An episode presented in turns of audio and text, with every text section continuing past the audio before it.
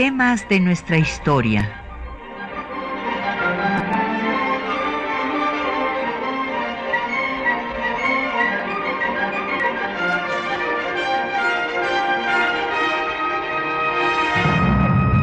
Un espacio que difunde el conocimiento del pasado para comprender nuestro presente. Programa a cargo de la maestra Patricia Galeana.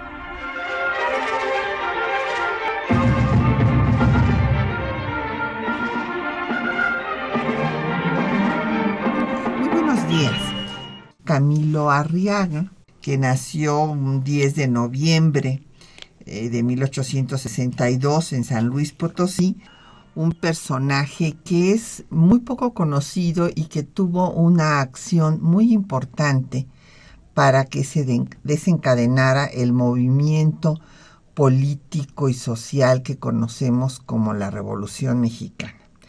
Camilo Arriaga, sobrino nieto de Ponciano Arriaga, quien fuera el constituyente más importante en más importante en cuanto a que sus acciones fueron decisivas en la Constitución de 57 y que pues es uno de los representantes del liberalismo social de esta Constitución junto con Isidoro Olvera, José María Castillo Velasco y desde luego con Ignacio Ramírez el Nigromante quienes plantearon en el constituyente de 57 eh, temas como parar la fragmentación de las tierras de las comunidades, acabar con las tiendas de raya, que no estuvieran en pocas manos las tierras, o sea, todos los temas que fueron planteados ahí, que desde luego pues no lograron el apoyo porque conservadores y moderados eran la mayoría, y que no solamente no se resolvieron, sino que se siguieron aumentando todos estas esta concentración, los daños a la mayor parte de la población mexicana que eh, va a estar sumida en la miseria hasta que eh, pues estalle el movimiento revolucionario. Y Camilo Arriaga pues va a ser uno de los iniciadores de este proceso de oposición a Porfirio Díaz y a través de su vida y de su obra y de lo que pasó en San Luis Potosí. San Luis Potosí tiene muchas características especiales en diferentes aspectos eh, que desde su lucha encarnizada en contra de la intervención francesa, cuando el 5 de mayo que estaba ocupado por los franceses, la capital de San Luis, todas las casas pusieron velas en las ventanas para llamar la atención el 5 de mayo porque estaban celebrando en esta forma el triunfo republicano en contra de los franceses que ocupaban la ciudad. Y ahí pues va a ser un núcleo liberal que van a iniciar la oposición a Porfirio Díaz y lo que sucede en este estado nos sirve eh, pues para ver lo que sucedía en otros estados, desde luego del país, que no este, era la excepción San Luis Potosí, de un gobernador que se reelige desde 1900, de 1877, cuando había llegado con Porfirio Díaz. En fin, vemos todos los problemas políticos que se van a suceder en otras partes del país y la represión, desde luego, de la dictadura porfirista. Entonces hoy vamos a hablar del Círculo Liberal Ponciano Arriaga, creado por Camilo Arriaga, que es un antecedente pues ya del Partido Liberal y de la lucha revolucionaria. Y tenemos para ustedes publicaciones que les van a dar cuenta de estos temas. En primer lugar tenemos el socialismo libertario mexicano en el siglo XIX de José C. Valadez. Esta es una publicación que hizo nuestro muy querido amigo Paco Ignacio Taibo II en estas ediciones que han llevado los textos a toda la población en forma gratuita. Es una coedición de Rosa de Luxemburgo, y para leer en libertad. Entonces tenemos 10 ejemplares del Socialismo Libertario de Valadez y también tenemos tres ejemplares de la obra de Tel Dufy sobre Ricardo Flores Magón y el Partido Liberal Mexicano. Entonces llámenos, tenemos como siempre a su disposición el 55 36 89 89, una alada sin costo 01 800 505 26 88 y el correo de voz 56 23 32 81 correo electrónico, temas de nuestra historia, todo junto en minúscula, arroba yahoo.com.mx y en Twitter nos puede seguir por arroba temas historia, en Facebook por temas de nuestra historia UNAM y el programa queda en línea en el www.radiounam.unam.mx y tenemos el gusto de que nos acompañe el doctor Felipe Ávila, experto pues en la Revolución Mexicana y que este, ya nos ha acompañado, ya ustedes le conocen, él es investigador del Instituto de Investigaciones Históricas y ahora del Instituto Nacional de Estudios Históricos de las Revoluciones de México, que ha trabajado pues todos estos temas y claro, este es más conocido por trabajar a Zapata, pero también ha estudiado pues todo lo que cómo se gesta este movimiento revolucionario que fueron varias revoluciones y que tuvieron varias etapas. Bienvenido, Felipe. Muchas gracias, Patricia.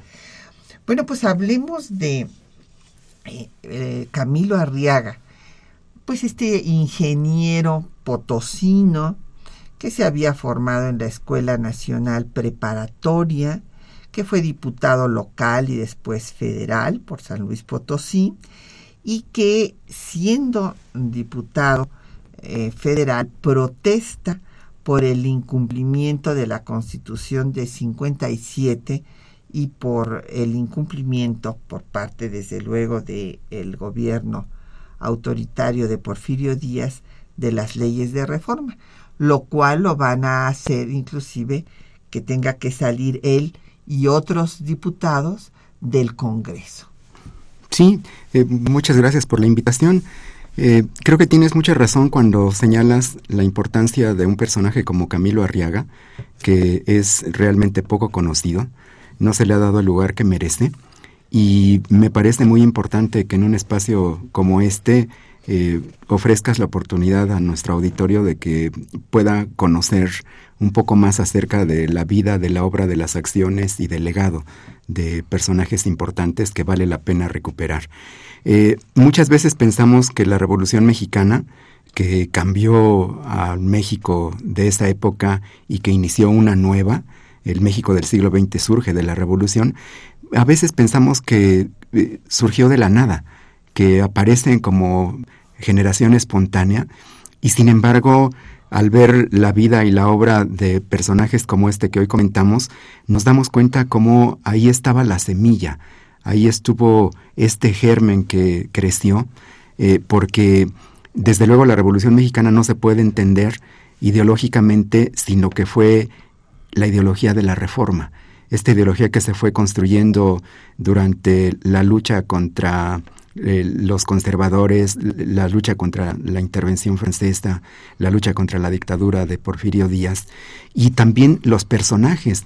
E, esta ideología encarnó en un grupo de personajes valientes que muchos de ellos eh, ofrecieron su vida porque realmente cuando uno ve las veces que estuvieron en, prisión y la represión y las enfermedades que adquirían en las mazmorras de San Juan de Ulúa eh, y, que en muchas ocasiones les costaron la vida eh, y a pesar de eso eh, pues nunca nunca cejaron en, sus ideales siempre tuvieron una vida muy comprometida muy de acuerdo a lo que pensaban y Camilo Arriaga es sin lugar a duda el personaje que inicia la reorganización del movimiento liberal mexicano justamente al comenzar el siglo.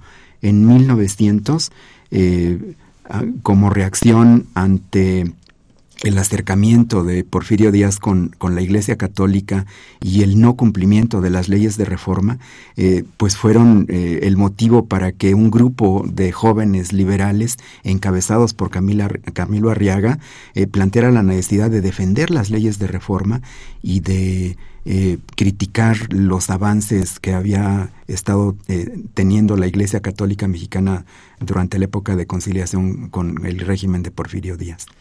Sí, o sea, lo que es interesante es ver, y es fundamental porque eh, la historia eh, pues es una concatenación de hechos. Y tenemos que ver los procesos históricos más allá de un personaje u otro, pero claro, aquí vamos a seguir este proceso a través de una vida de un hombre poco conocido como es Camilo Arriaga, pero cómo retoma el legado que quedó pendiente. O sea, lo que es importante destacar es que todo lo planteado por el liberalismo social en el constituyente de 57, que no quedó en la constitución, pues es lo que retoma este personaje junto con otros que van a tener una labor fundamental en el inicio del proceso revolucionario, como Librado Rivera, como Antonio Díaz Soto y Gama, que después será pues el ideólogo del zapatismo, y cada uno de ellos van a, tomar después caminos diversos. También ahí aparecerán eh, quienes le darán una fuerza eh, al movimiento muy grande, pues los hermanos Flores Magón de los cuales después se separará Camilo Arriaga. Camilo Arriaga seguirá el camino maderista, mientras que los Flores Magón pues ya van a irse al anarquismo, a donde no los acompañará Arriaga. Entonces, Arriaga pues eh, representa ese eslabón entre el liberalismo social de mediados del siglo XIX y el inicio del proceso revolucionario. Hay que recordar que pues, los eh, actos de represión de la dictadura porfirista no empiezan en el último periodo de su régimen, o sea, empiezan desde el primer gobierno, desde cuando el, pueblo ha interpretado Mátelos en caliente, pero eh, pues eso no lo puso en el eh, telegrama, pero sí puso que a los que eran leales, fíjense que también, también esto hay que destacarlo, al presidente Lerdo de Tejada, a quien él había sacado, bueno, evitado que, que llegara a ser presidente constitucional, porque había sido presidente nada más sustituto cuando muere Juárez, pues a estos marinos que pues seguían leales al presidente Lerdo, pues simplemente los manda a matar y esto lo hace en su primer gobierno. Y así desde un principio empezará la represión en contra de la libertad de prensa y en contra de toda la oposición a su régimen autocrático. Sin duda, eh, creo que al seguir la, la obra y la trayectoria de estos personajes, de este núcleo fundador del liberalismo del siglo XX mexicano, el liberalismo social, que es el antecedente directo de la Revolución Mexicana, eh, al, ver sus acciones, sus iniciativas, eh, sus eh, escritos y la reacción que tuvo el gobierno de Porfirio Díaz ante ellos, pues decae todo esto que también muchos historiadores han tratado de, matizar en los últimos años diciendo que pues que el, gobierno de Porfirio Díaz no había sido tan represor, ¿no? Eh, la represión contra este núcleo liberal potosino de estos jóvenes eh, como Soto y Gama, como Librado Rivera, como eh, Juan Sarabia, como los hermanos Flores Magón, desde que deciden organizarse y convocar a, a la conformación del Partido Liberal, eh, a principios del siglo XX y que esto logra eh, llevarse a cabo en la ciudad de San Luis Potosí, donde estaba la mayoría de este núcleo fundador, eh, la represión se les viene encima. eh, a, los dos meses de que publican el manifiesto con, con las conclusiones de eh, esta reorganización de los liberales, comienza la persecución brutal del régimen contra ellos. A los dos meses comienzan a, encarcelarlos y a partir de ahí no va a cejar esa represión. Eh, clausuran sus periódicos, confiscan las imprentas, los meten a la cárcel, los trasladan algunos hasta la Ciudad de México, eh, a Juan Sarabia hasta, San Juan de Olúa.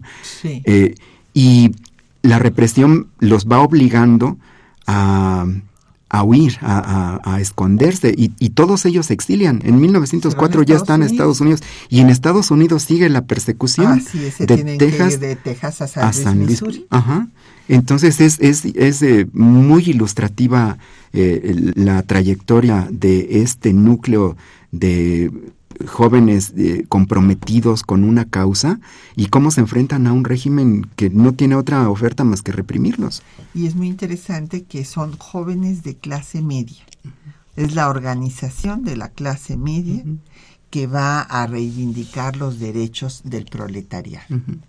Pues vamos a escuchar uno de los corridos que se han escrito para Ricardo Flores Magón, que, bueno, pues de Camilo Arriaga no hay corridos porque, bueno, pues él siguió, como dije después, la línea antireleccionista y maderista, pero eh, pues para ubicarnos en la época y habiendo sido Ricardo en un principio también un compañero de Camilo Arriaga. Era varón oaxaqueño les presento. No entretengo sus pisadas, no más les robo un momento. Voy a referir la historia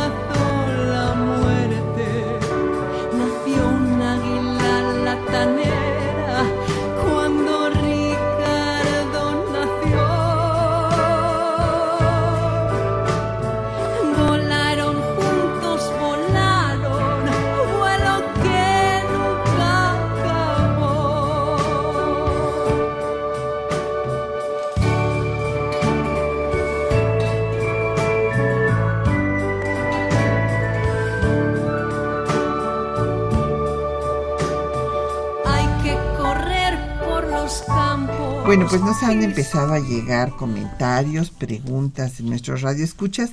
Don Armando Cruz quiere tener este, las charlas que hicimos de café con Hidalgo.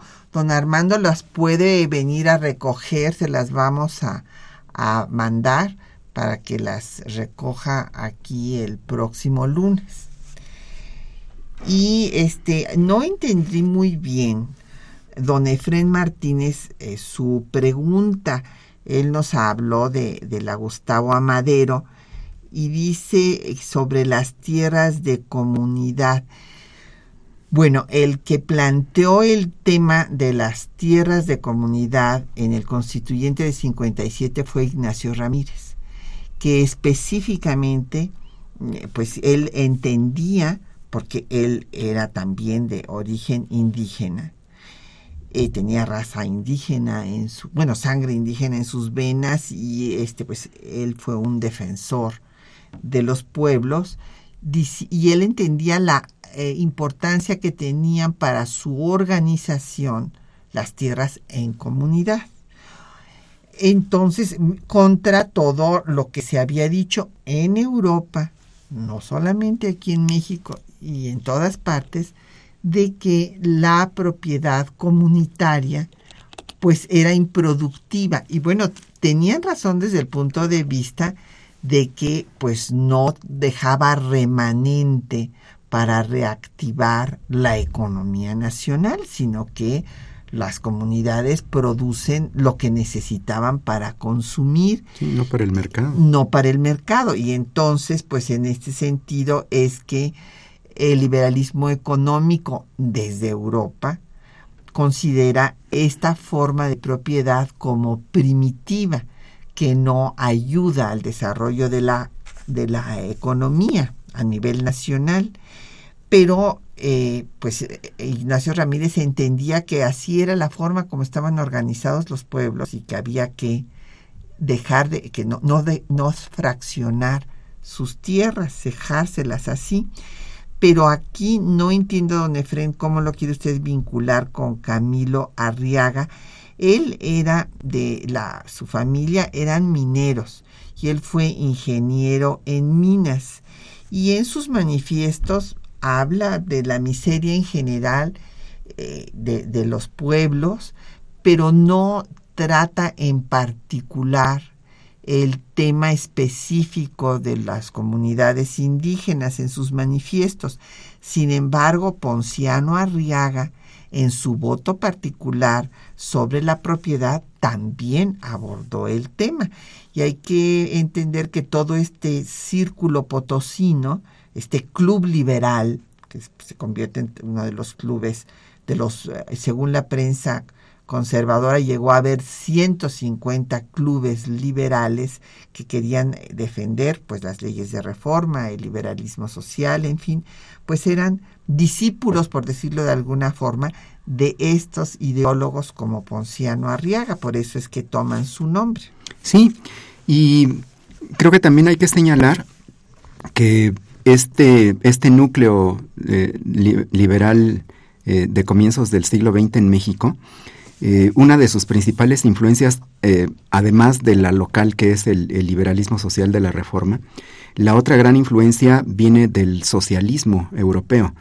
Y muchos de ellos, que como ha señalado, vienen de las clases medias, consideran que el sector fundamental para hacer la revolución que ellos creen necesaria son los trabajadores industriales. El proletariado. Entonces se buscan vincular, sí, se buscan vincular más bien con los movimientos laborales.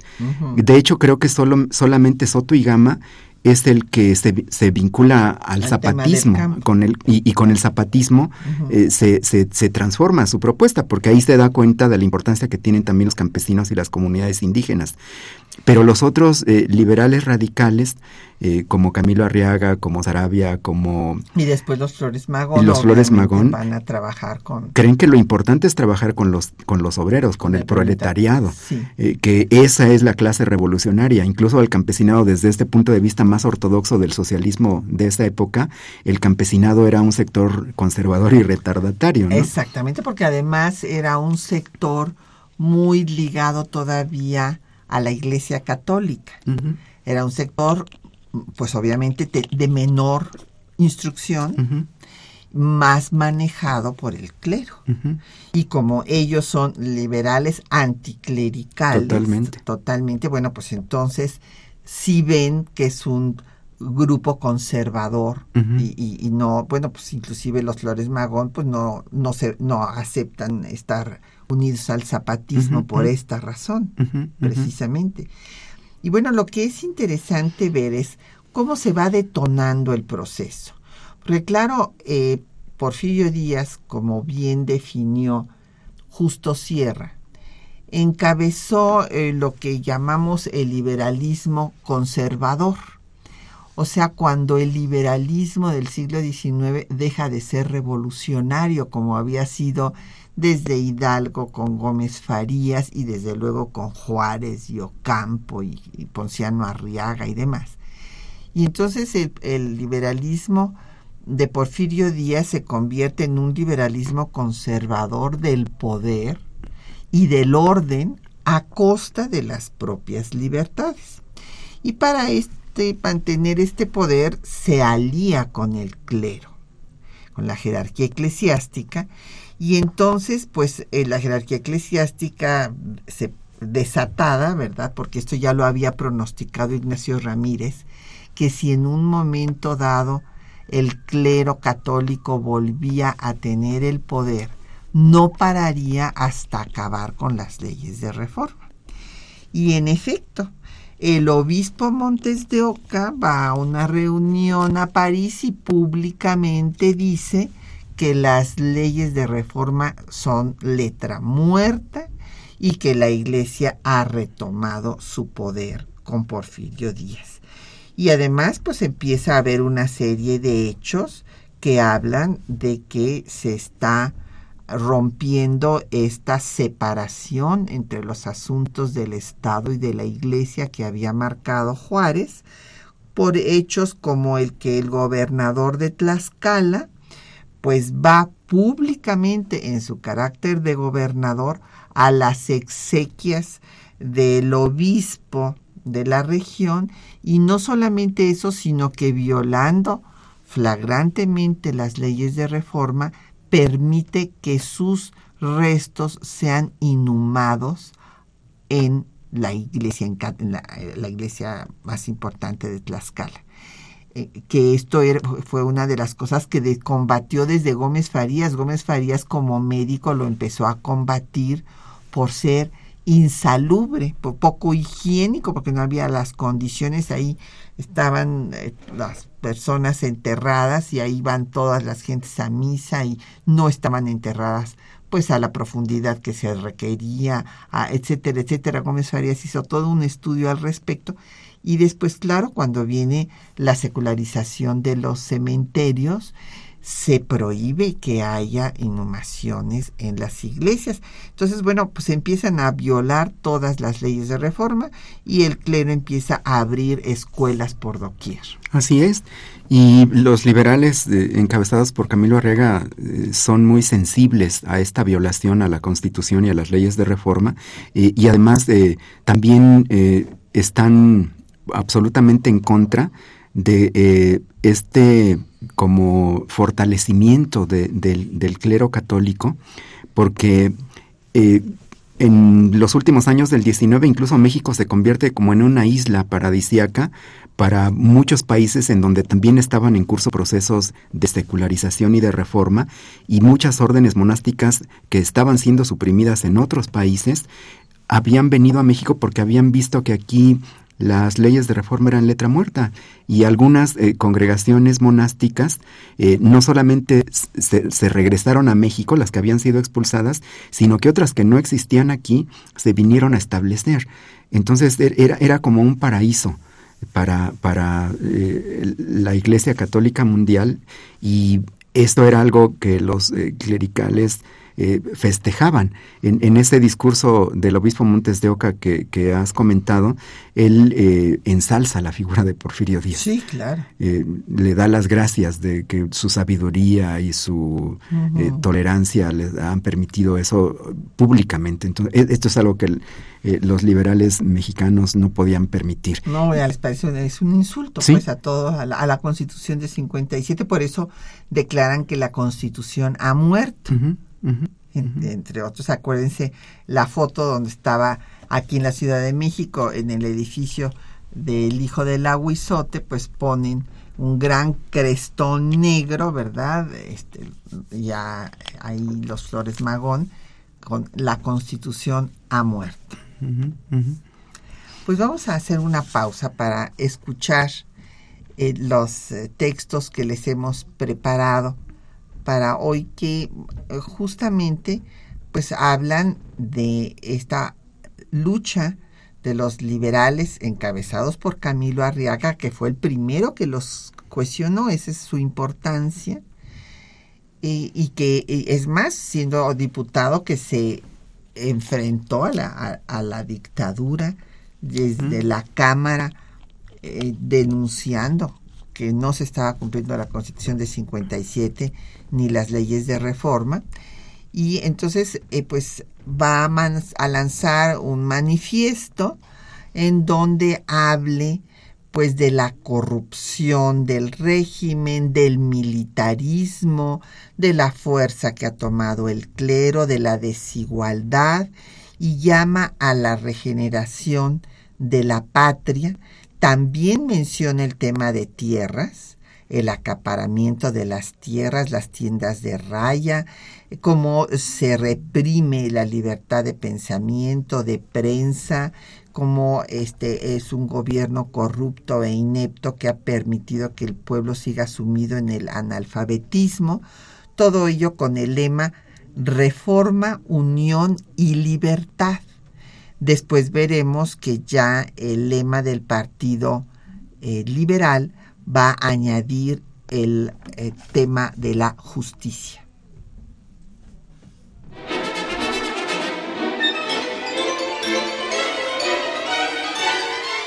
El Club Liberal Ponciano Arriaga fue creado en el año 1900 por Camilo Arriaga. Retomó la bandera del liberalismo para combatir la dictadura de Porfirio Díaz. Exigió el cumplimiento de las leyes de reforma, así como el establecimiento de las leyes sociales que habían quedado pendientes desde 1857.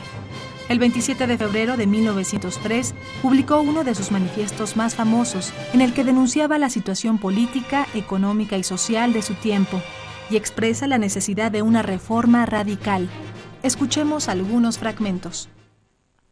Mexicanos, con la frente muy alta, porque nos llamamos liberales en esta época de inmensa corrupción, y con el alma desgarrada por el triste espectáculo que hoy presenta nuestro país, venimos a despertar en vuestras arterias la noble sangre de los Cuauhtémoc y de los Juárez. Venimos a despertar en vuestros cerebros los altivos pensamientos y las fecundas tempestades que agitaron los cráneos de los Ramírez, de los Arriaga, de los Lerdo de Tejada, de los Ocampo, de los Prieto, de los Gómez Farías, de los Altamirano y de tantos otros, que de temple superior al de nuestros contemporáneos, supieron ser dignos hijos de la tierra donde el árbol de la noche triste vio llorar a Europa, de la tierra en que en Dolores y en el Cerro de las Campanas, en Chapultepec y en Veracruz, ha dado muestra al mundo de su valor y de su grandeza, y se ha cubierto de gloria entre los aplausos de la civilización y de los pueblos libres. Venimos a deciros que ha llegado la hora de deslindar los campos y de que los liberales, en corto o en gran número, se apresten a luchar por la resurrección de las instituciones que nos legaron nuestros padres, se apresten a luchar por el freno del militarismo y del clero, por la dignificación del proletariado por la riqueza y el engrandecimiento generales del país. No os llamamos a la revolución, os llamamos a salvar a la patria y a discutir y poner en práctica inmediatamente los medios de esa preciosa salvación. Para eso, nos permitimos daros una breve reseña del estado en que se encuentra nuestro país. Hoy nuestra constitución ha muerto, no porque fuera utópica, no porque no fuera adaptada a nuestra generación, sino porque el pueblo ha degenerado a medida que el clero y la tiranía ha ido triunfando. Muerto nuestro código fundamental, murieron con él, en nuestro país, el imperio de la ley, el orden y la libertad, y nuestro pueblo es desgraciado. ¿Hay igualdad en nuestro país? No. El capitalista, el fraile y el alto funcionario, ya sea civil o militar, no son tratados en México igual que el obrero humilde o cualquier otro miembro del pueblo, oscuro en la sociedad, pero brillante en las epopeyas de la nación. Los empleados arrastran una vida de humillación y miseria. En los comicios no triunfa el candidato de virtudes cívicas, triunfa el capitalista, o el impuesto por la autocracia y que pueda ser útil a ésta. El sufragio es un cadáver. ¿Hay libertad individual en nuestro país? No. Díganlo esos infelices que les fallecen en las haciendas bajo el látigo del mayoral y explotados en las tiendas de raya. Díganlo también esas víctimas de tanto atropello y de tanta venganza que sufren en célebres prisiones las consecuencias de inspirar temor a los poderosos. ¿Prospera el comercio en nuestro país? Sí. Prospera el de dos o tres acaudalados, el de dos o tres millonarios y generalmente extranjeros. ¿Prospera la agricultura? No. Se halla en manos de unos cuantos dueños de inmensas extensiones de terreno. El viajero que recorra nuestro país hallará campos inmensos sin cultivar. ¿La libre manifestación del pensamiento?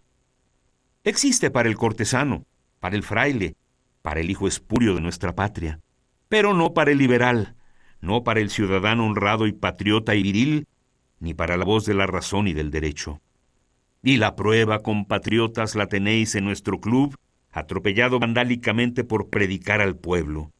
Regeneración. La instrucción en nuestro país. Millones de analfabetas constituyen la contestación más elocuente. Desde la instrucción primaria hasta la profesional, se resiente el abandono y la ineptitud del gobierno, y hasta en los círculos oficiales ha palpitado la iniciativa de suprimir escuelas profesionales, porque las arcas de la nación están casi vacías para ese objeto. Falta de dinero para la instrucción, sí, pero no falta para el militarismo, para el clero, para los poderosos. Basta, mexicanos. El Club Liberal Ponciano Arriaga os convoca hoy ante la ara del deber para luchar por la regeneración de la patria que los cobardes, que los histriones, que los enfermos de inverecundo indiferentismo se queden atrás. A la vanguardia los que aún sentimos correr en nuestras venas la sangre heroica de Cuauhtémoc y del benemérito de las Américas. Sobre las vejaciones de la tiranía, sobre la intriga del clero, sobre la absorción del capital y del militarismo, surge el edificio grandioso de la fraternidad, de la democracia del engrandecimiento nacionales. Reforma, unión y libertad.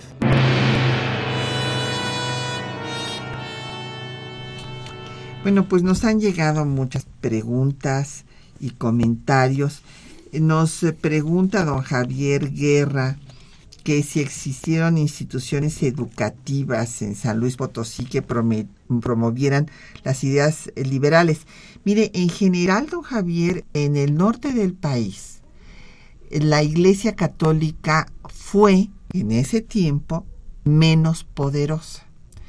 Ah, hay que ver, o sea, simplemente compare usted la riqueza de la Catedral de Puebla, por ejemplo, con este, la Capilla del Rosario, que es eh, la muestra de arte barroco más rica de todo el continente americano, con pues la modestia de muchas de las iglesias eh, del norte del país.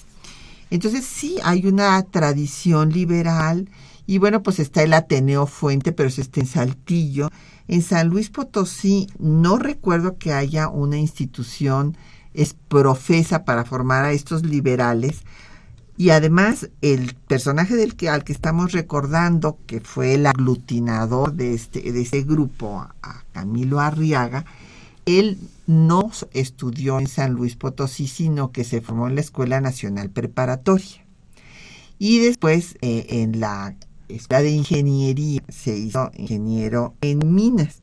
Entonces, simplemente en, había más, eh, más libertad por la falta de control que tenía el clero en, esas regiones.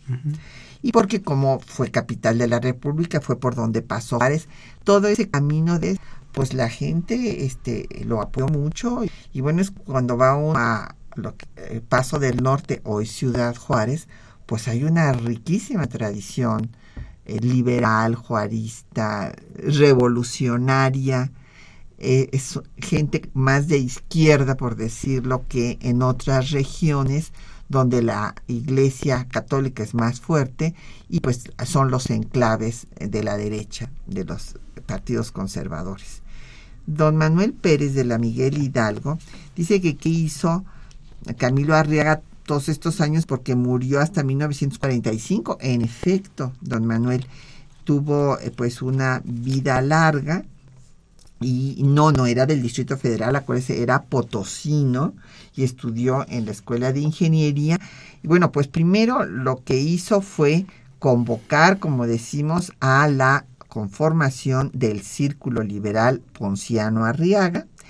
Después va a convocar junto con ya pues Sarabia y Librador Rivera y los Flores Magón al primer Congreso Liberal que se llevará a cabo en San Luis Potosí el 5 de febrero de 1901 y pues empezará la lucha eh, que van a sostener en contra de la dictadura de Porfirio Díaz y toda esta cadena de encarcelamientos y, demás, eh, de represión que sufren por parte del régimen y se separa en 1905 de los Flores Magón. Eh, él ya no está entre los firmantes del Partido Liberal Mexicano, pero después volverá a unirse. Cuando se reorganice el Partido Liberal, se vuelve a unir Camilo Arriaga con ellos y organiza un complot muy interesante en apoyo a Madero, aquí en Tacubaya, en la Ciudad de México, instando a que el ejército se una al movimiento encabezado por Madero. Y pues evidentemente el complot se va a descubrir, ahí ya estaba nada menos que Heriberto Jara, que eh, Francisco J. Mújica, y los van a meter a la cárcel, bueno, y a Camilo Arriaga, pues saldrá hasta que triunfe eh, la revolución maderista, eh, van, van, a redactar el acuerdo de los principales comandantes de lo que llaman, lo que ellos querían que se constituyera el ejército libertador en apoyo del plan de San Luis. Así es.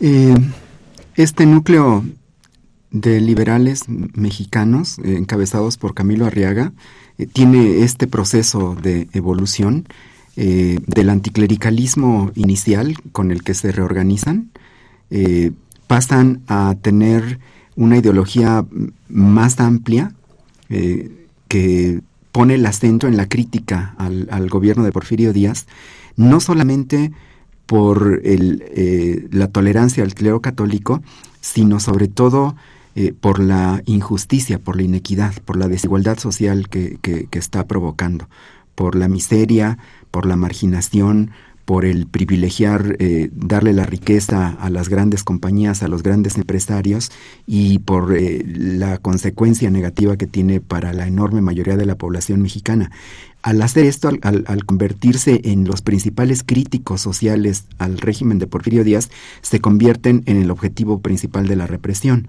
Eh, y entonces eh, a esta crítica social le agregan la crítica política, porque es algo que ellos viven en carne propia. No, no existen libertades, no existe libertad de expresión, no existe libertad de pensamiento, no existe libertad de organización, no existe libertad de prensa.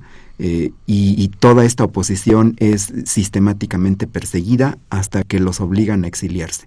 Y aún en el exilio los siguen persiguiendo. Eh, pero ellos no cejan en, esta labor. Eh, este núcleo original potosino se, se escinde en dos tendencias. La más radical, encabezada por los hermanos Flores Magón, eh, evoluciona hacia el anarcosindicalismo y hacia el foquismo insurreccional. Ellos tratan de organizar una, una revolución armada con núcleos que detonen el incendio de la pradera, eh, con las eh, insurrecciones fallidas de 1906 y 1908 en distintos lugares del país. Entonces, ellos están ya por la revolución social y además por una revolución internacionalista, ni siquiera una revolución nacional. Y el otro núcleo, quizá más numeroso, eh, evoluciona hacia un liberalismo más radical emparentado con una especie de socialismo mm, eh, moderado.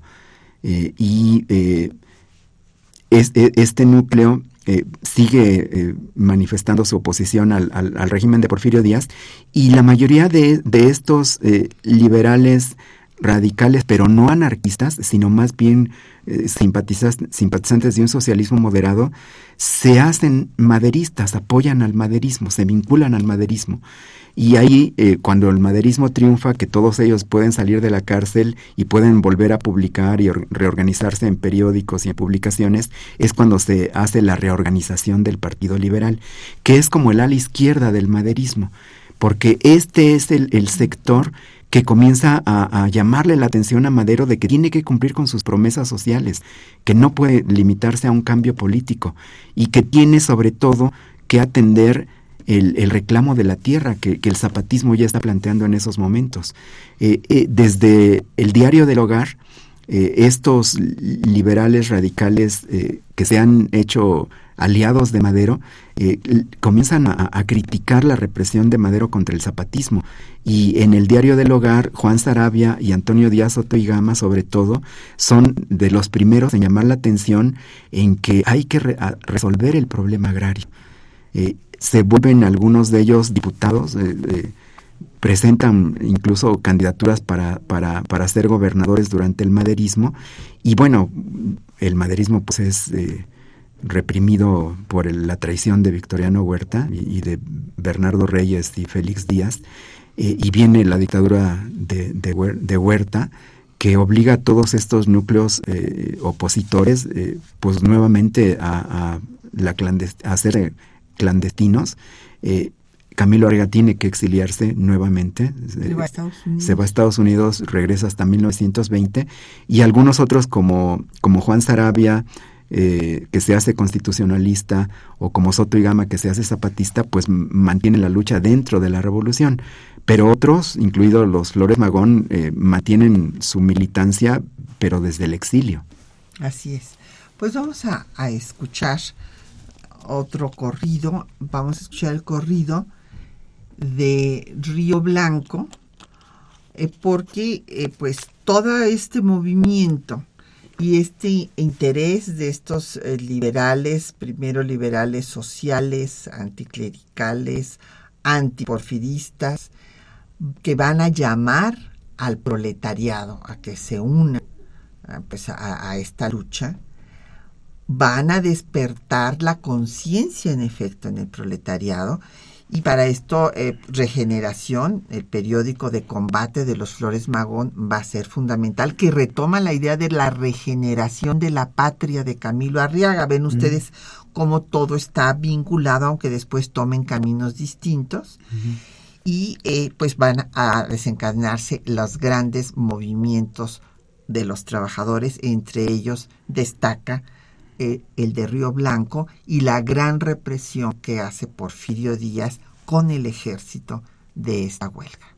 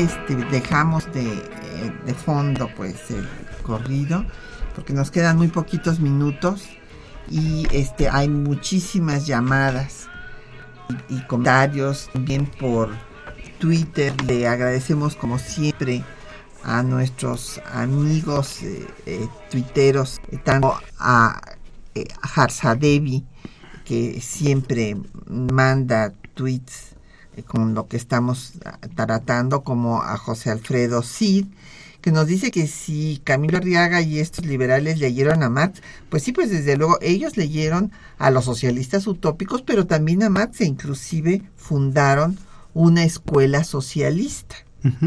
Sí, todos ellos eh, eran hombres muy cultos, muy instruidos, que estaban muy al día con las principales eh, teorías filosóficas, eh, económicas y políticas eh, vigentes en el mundo. Eh, todos ellos habían, si no hecho estudios formales, sí teni- habían tenido una sólida formación intelectual. Entonces eran, eran hombres muy instruidos, muy, muy actualizados en las Claro. teorías de- en boga. Era la, la clase media culta, Culta. que pues evidentemente es la crítica, la, la masa crítica que va a detonar pues el movimiento revolucionario.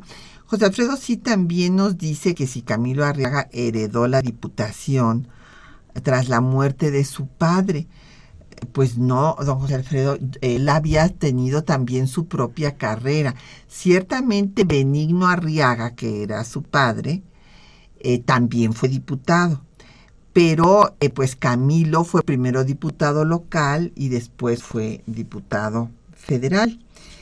Aquí Patricia López nos comenta que cuál fue el camino que siguió Camilo Arriaga después. Bueno, pues ya comentamos, eh, él se separó de los magonistas que se van a la, ya a una posición anarquista y se une a Madero y después cuando viene pues la eh, contrarrevolución de Victoriano Huerta, pues él se va a Estados Unidos, regresa hasta que muere Carranza. Él está todo este tiempo allá y colabora con Obregón. Va a, eh, va a encabezar el departamento forestal de Obregón. Después va a tener pues otras actividades ya de menor, digamos, peso político. Va a estar en contra de los nazis y muere en 1945. Eh, también nos había preguntado en el mismo sentido don José Guadalupe Medina, bueno, pues sí, muere hasta 45. En cuanto a don José Luis Jaimes de Cuauhtémoc, que pues si el socialismo libertario dio vida a la revolución, evidentemente, así es don José Luis. Y eh, don Jorge Morán de la Gustavo Amadero eh, dice que pues que él ve muchos problemas en la actualidad, que si hace falta otra revolución. Bueno, yo espero que se puedan resolver por la vía pacífica los problemas que evidentemente enfrenta nuestro país. Don Oscar García Alcántara, en ese sentido, en el mismo sentido de otras llamadas, como la de don Jorge Morán, dice que, que bueno, dice que qué obra escribió Arriaga. No, no sé, él era un ingeniero, no, un hombre que no se, no se dedicó a escribir, pues salvo los manifiestos. Sus manifiestos. Los manifiestos son eso, no es que haya escrito un libro o libros. Y este, él eh, también menciona nuestros problemas y dicen que cómo es que los gobiernos extranjeros sean omisos ante tanta pobreza en México. Bueno, los que no debemos ser omisos somos nosotros. No, no, este, acuérdese de lo que dijo Juárez cuando estaba con todos los franceses ahí persiguiéndolo, eh, que no podíamos nunca dejar eh, que los extranjeros fueran los que nos resolvieran los problemas. Le agradecemos mucho también sus llamadas y saludos a Dolores Martínez. Eh, también nos llamó Emilio Reza, Berenice Cortés del Estado de México, Sergio Guerrero de Magdalena Contreras.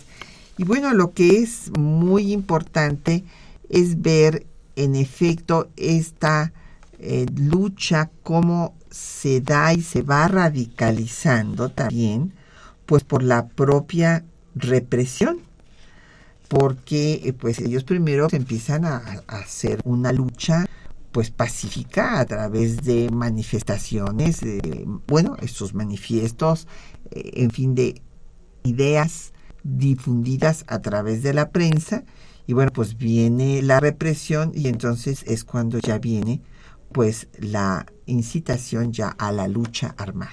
Así es. Eh, estos liberales de los que hemos estado hablando, lo que querían era que se cumpliera con la Constitución de 1857. Ese era su programa. Eh, lo que ellos querían es que el clero no recobrara el papel protagónico que estaba teniendo, que existiera libertad de pensamiento, de expresión, de manifestación, de organización. Lo que querían es que hubiera trabajo, que hubiera educación. No, no, no iban más allá de lo que ya estaba expresado en la Constitución del 57. Y sobre todo querían que acabara también la dictadura. La, reelección. Si, si, si se hubiera eh, tenido la capacidad por, por el gobierno de Porfirio Díaz de, de escuchar estos planteamientos y hacerse a un lado y permitir que hubiera elecciones libres, no habría habido revolución y estos liberales no se habrían tenido que radicalizar. Así es. Eh, la, la, cerrazón y la represión los obligaron también a endurecer sus posturas y tuvieron una evolución ideológica y política eh, que además pues fue realmente lo que preparó el terreno para la Revolución Mexicana porque la Revolución Mexicana no se entiende sin estos grupos liberales. Ellos fueron los que comenzaron a abrir la cerrazón del, del régimen porfirista. Ellos fueron los primeros grandes críticos, los que pusieron el acento en las llagas sociales, los que comenzaron con la organización política opositora, y, esto eh, fue madurando, fue creciendo y se fue desarrollando en lo que finalmente eh, detonó la Revolución Mexicana.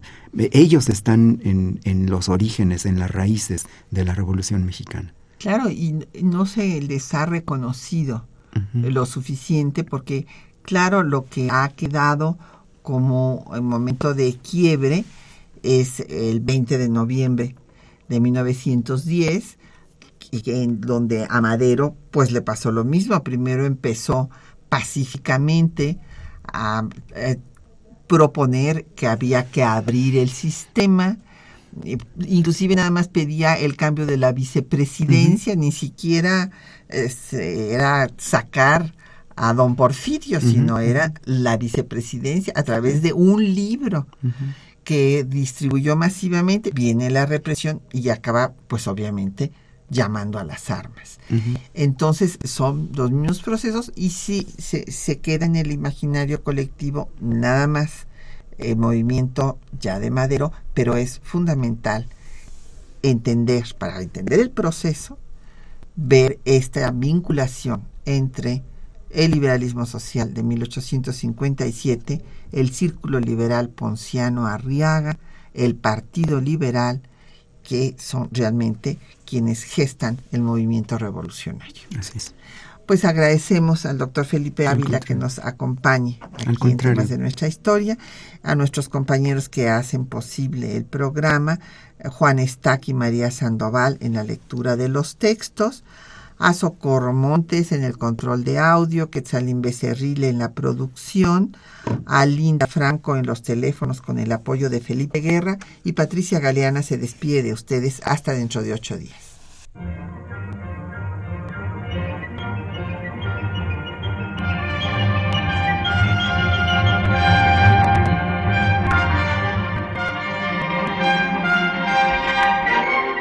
Temas de nuestra historia.